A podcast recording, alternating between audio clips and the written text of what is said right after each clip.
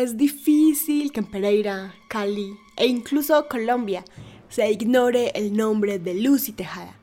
Sus obras están en la ciudad y en Pereira está el Centro Cultural Lucy Tejada, donde se ubica la emisora cultural de Pereira.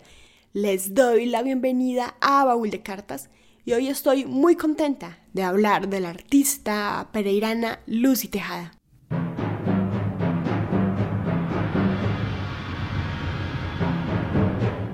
La historia de vida de Lucy Tejada me ha impresionado, me ha conmovido y estoy muy contenta de compartirla con ustedes porque fue una mujer que supo iniciar de nuevo varias veces en la vida, que construyó su arte desde diferentes lugares de Colombia y el mundo y que tenía una forma muy particular y hábil de resolver problemas, de superar situaciones, de responder a lo que le incomodaba. Hoy les acompaña Sara Gaviria Piedraita, muy contenta de compartir esta historia con ustedes.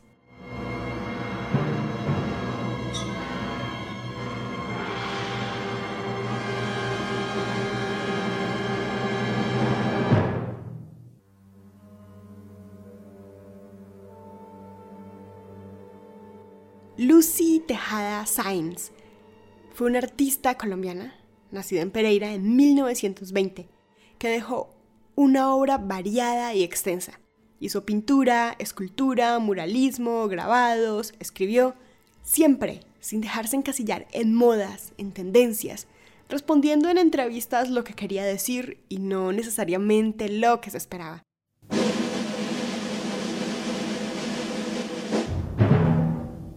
Ella misma decía que para los críticos podría ser muy difícil ubicarla en una corriente, porque Lucy siempre trató de seguir su impulso y hacer un arte sincero. La mitad del siglo XX en Colombia fue una época de cambios, de explosión del arte. Artistas como Alejandro Obregón, Lucy Hernando Tejada, Eduardo Ramírez Villavizar, María Teresa Negreiros, Enrique Grau, Edgar Negret y muchos otros estaban produciendo aportes al arte colombiano. Pero vamos a ir y a centrarnos por hoy en Lucy Tejada. Lucy pasó parte de su infancia en Manizales. Su familia había y ha estado y sigue interesada por el arte. Desde pequeña recuerda el olor de las pinturas del estudio de su madre, Ismenia Sáenz. Y otra parte de la infancia la pasó en internados de monjas y podrán imaginarse lo que sería un internado femenino en los 20 en Colombia, lugares donde se anunciaba el infierno y se castigaba a quien desviara la mirada del frente. De ahí extraña a sus padres, a su familia, describiéndose como una niña solitaria que extrañaba los campos abiertos. Más tarde se fue a Bogotá a estudiar en la Javeriana Femenina, estudiando decoración. Y una vez se abrió una exposición de Alejandro Obregón. Ella empezó a ir a la exposición todos los días. Hasta que una vez Alejandro Obregón, después de verla tanto visitar la exposición, le preguntó que para qué iba tanto. Y ella solo respondió que le gustaba. Así que Obregón trató de conocer lo que ella estaba haciendo y la invitó a pintar terminó sus estudios, pero no hizo tesis, sino se terminó titulando porque creía que definitivamente no estaba para eso. Y se matriculó en la Escuela Nacional de Bellas Artes, donde conoció a Antonio Valencia, quien se convirtió en su esposo. Y a continuación escucharemos una anécdota curiosa que ella cuenta sobre su matrimonio con Antonio Valencia.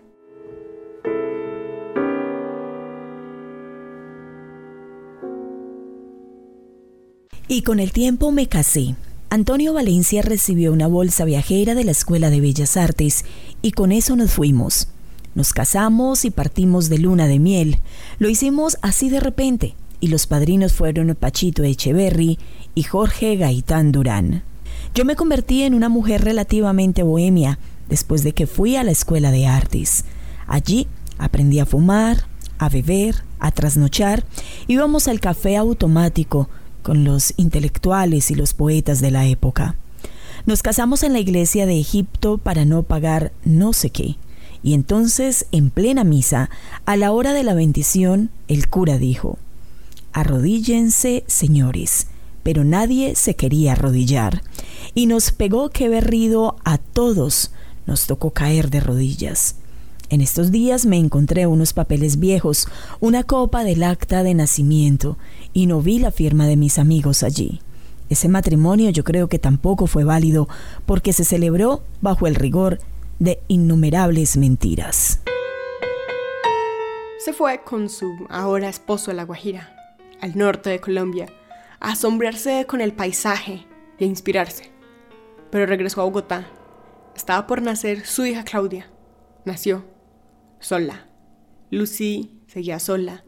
Lavaba pañales y pinceles mientras esperaba a su esposo. Finalmente llegó, pero se fueron juntos a Europa.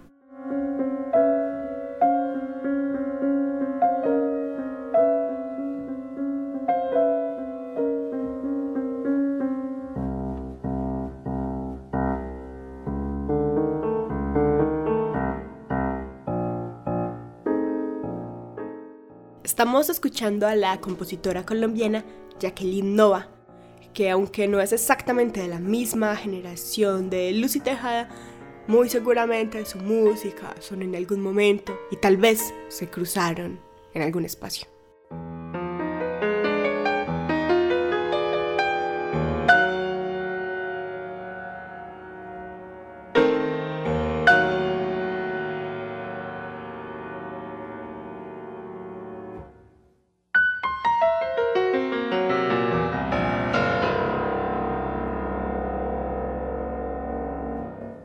Estamos en Baúl de Cartas, hoy hablando de Lucy Tejada con información que está disponible en la Biblioteca Pública Ramón Correa Mejía.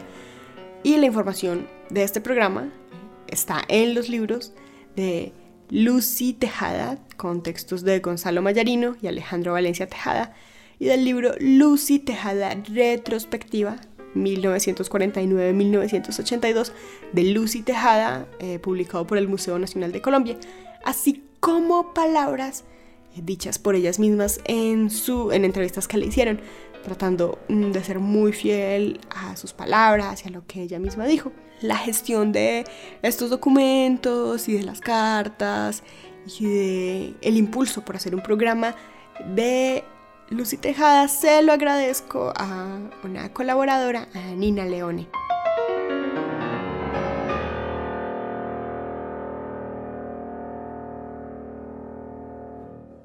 Volviendo a la historia, estábamos en que Lucy Tejada se fue ahora a España, a Madrid, que no era la ciudad de Europa que más la traía, pero allá también pintó. Escuchemos. Trabajé también una serie de grabados sobre vendedores de lotería, los ciegos, aspectos de Ávila, mujeres, un mundo bastante desolado porque a mí el invierno me dio muy duro. No hacía sino soñar con el verde en medio de aquel invierno de Madrid pero nosotros viajábamos mucho. Pictóricamente yo estaba un poco a la espera, como mirando. Fuimos a París y estuvimos cerca de un mes viendo museos, un asunto muy impresionante. Iba en busca de las imágenes que había visto en los libros. Fuimos al museo en primer lugar y después entramos a Toledo, y cuando llegamos a Toledo lloré, lloré y lloré sin poderme controlar. Me emocionó aquella primera visita y ahí nos detuvimos durante horas a ver ese paisaje tostado. Viajó por Europa y alrededores, se asombró con el arte, expuso obras. Recuerdo también que le gustaba andar de blue jeans y se sentía señalada por otras mujeres, especialmente en España, a quienes les parecía que lucía muy masculino. Pero Lucy Tejada siempre decidió lucir y hacer muy fiel a lo que creía y a lo que podía, y en eso también decidió que su relación se acabó. Regresó sin dinero, en barco, pero no sola. Regresó a Cali ahora con un hijo más, Alejandro. Y a su regreso creó, creó mucho, dio clase, expuso en diferentes partes del mundo. Creó sobre jardines, insectos, máscaras, sueño, amargura, humedad. Y la carta que escuchemos a continuación es la única carta a la que logré acceder, es muy corta, es una nota de saludos a su hermano. Su hermano es conocido como Tejadita, su hermano se llama Hernando Tejada y es el escultor de la obra del gato del río, que se encuentra justo en la ribera del río y es un monumento emblemático de la ciudad de Cali.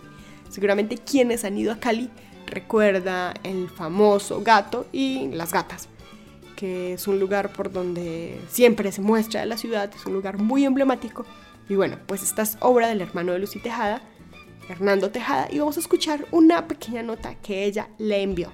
Querido Hernando, deseándote mucha paz y también dicha, espero que este año si vengas a conocer esta casa que es tuya, abrazos míos y de todos. Lucy, Cali, diciembre 72.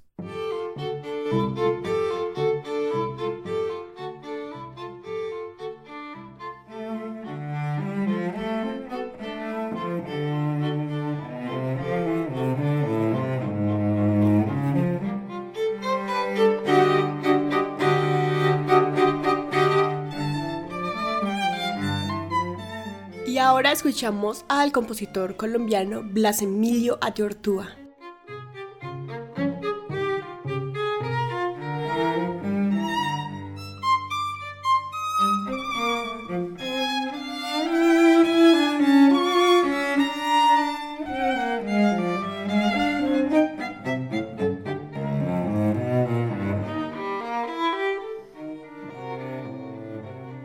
Cuando anuncié este programa hablé sobre la efímera carrera política de Lucy Tejada, que cuando ella se fue a Bogotá, resulta que ella frecuentaba un café que era el automático.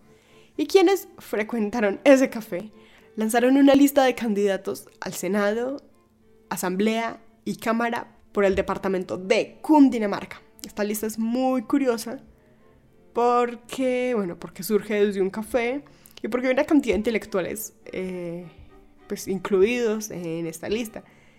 Entre ellos está León de Grave, Ciro Mendía, bueno, Lucy Tejada.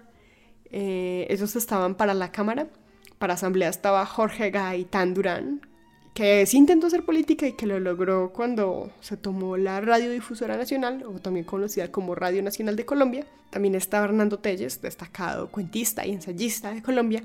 Felipe González Toledo, el mejor cronista de su momento, Rogelio Echavarría, poeta autor de El Transeúnte, estaba Germán Espinosa y bueno, como ya lo dije, por supuesto, Lucy Tejada. ¿Se imaginan una Colombia gobernada por estos personajes? Sería muy interesante. Hay una entrevista que me gusta mucho a Lucy Tejada. Eh, está en el programa Conversandos, eh, producida por Telepacífico, fue grabada en 2010 y me gusta porque ella en ningún momento se deja llevar por lo que esperan que responda. Contradice a sus entrevistados, corrige afirmaciones e incluso les pide reformular las preguntas. ¿Piensa usted ese legado de esa enorme obra tan variada como lo ha dicho Alejandro? Eh, ¿Cómo ves tú, eh, a, la edad que tienes, esa obra tan, tan importante? ¿Qué sientes tú de ella? Que en realidad, viéndola ya esta pintura a esta distancia. Entonces tratando de reconstruir los distintos pasos, los distintos cuadros que se puedan recobrar y que se puedan reunir de alguna forma en un museo, en una cosa más como menos, más, firme, más segura. Un museo, por ejemplo, es un sitio pues donde van todas esas cosas y uno está muerto y, y la pintura también. Pero pero es difícil porque la pintura mía, los cuadros míos se vendieron en todas partes del mundo. Lucy Tejada murió poco después de esta entrevista, en 2011, en Cali. Y a continuación escucharemos un fragmento de Lucy Tejada reflexionando sobre un momento más maduro de su vida.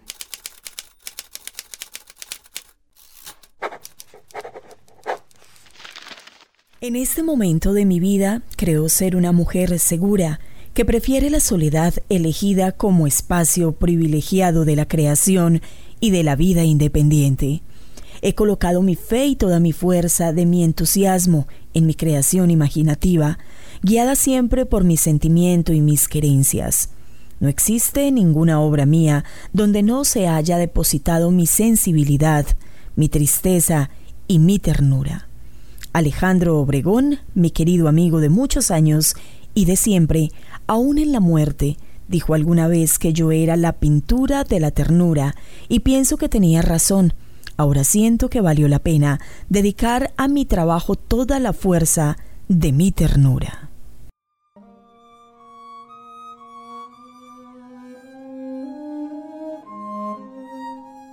En Pereira podemos ver la obra de Lucy Tejada en la calle, en murales. Bueno, uno que otro es menos accesible. Lucy habla en algún momento de lo mucho que le gustaría un museo donde se pudiera reunir sus obras que estaban tan dispersas, que había vendido muchos, y este sueño ahora se va volviendo museo. Por hoy me despido de Baúl Cartas. En la lectura de las cartas estuvo Mildred Sánchez, Luz Mary Bermúdez siempre apoyándome, siempre muy atenta, siempre con mucha paciencia. Nina Leone mm, apoyó en la gestión de la información y de los documentos. Y quien les habla, Sara Gaviria Piedraita, y nos escuchamos pronto.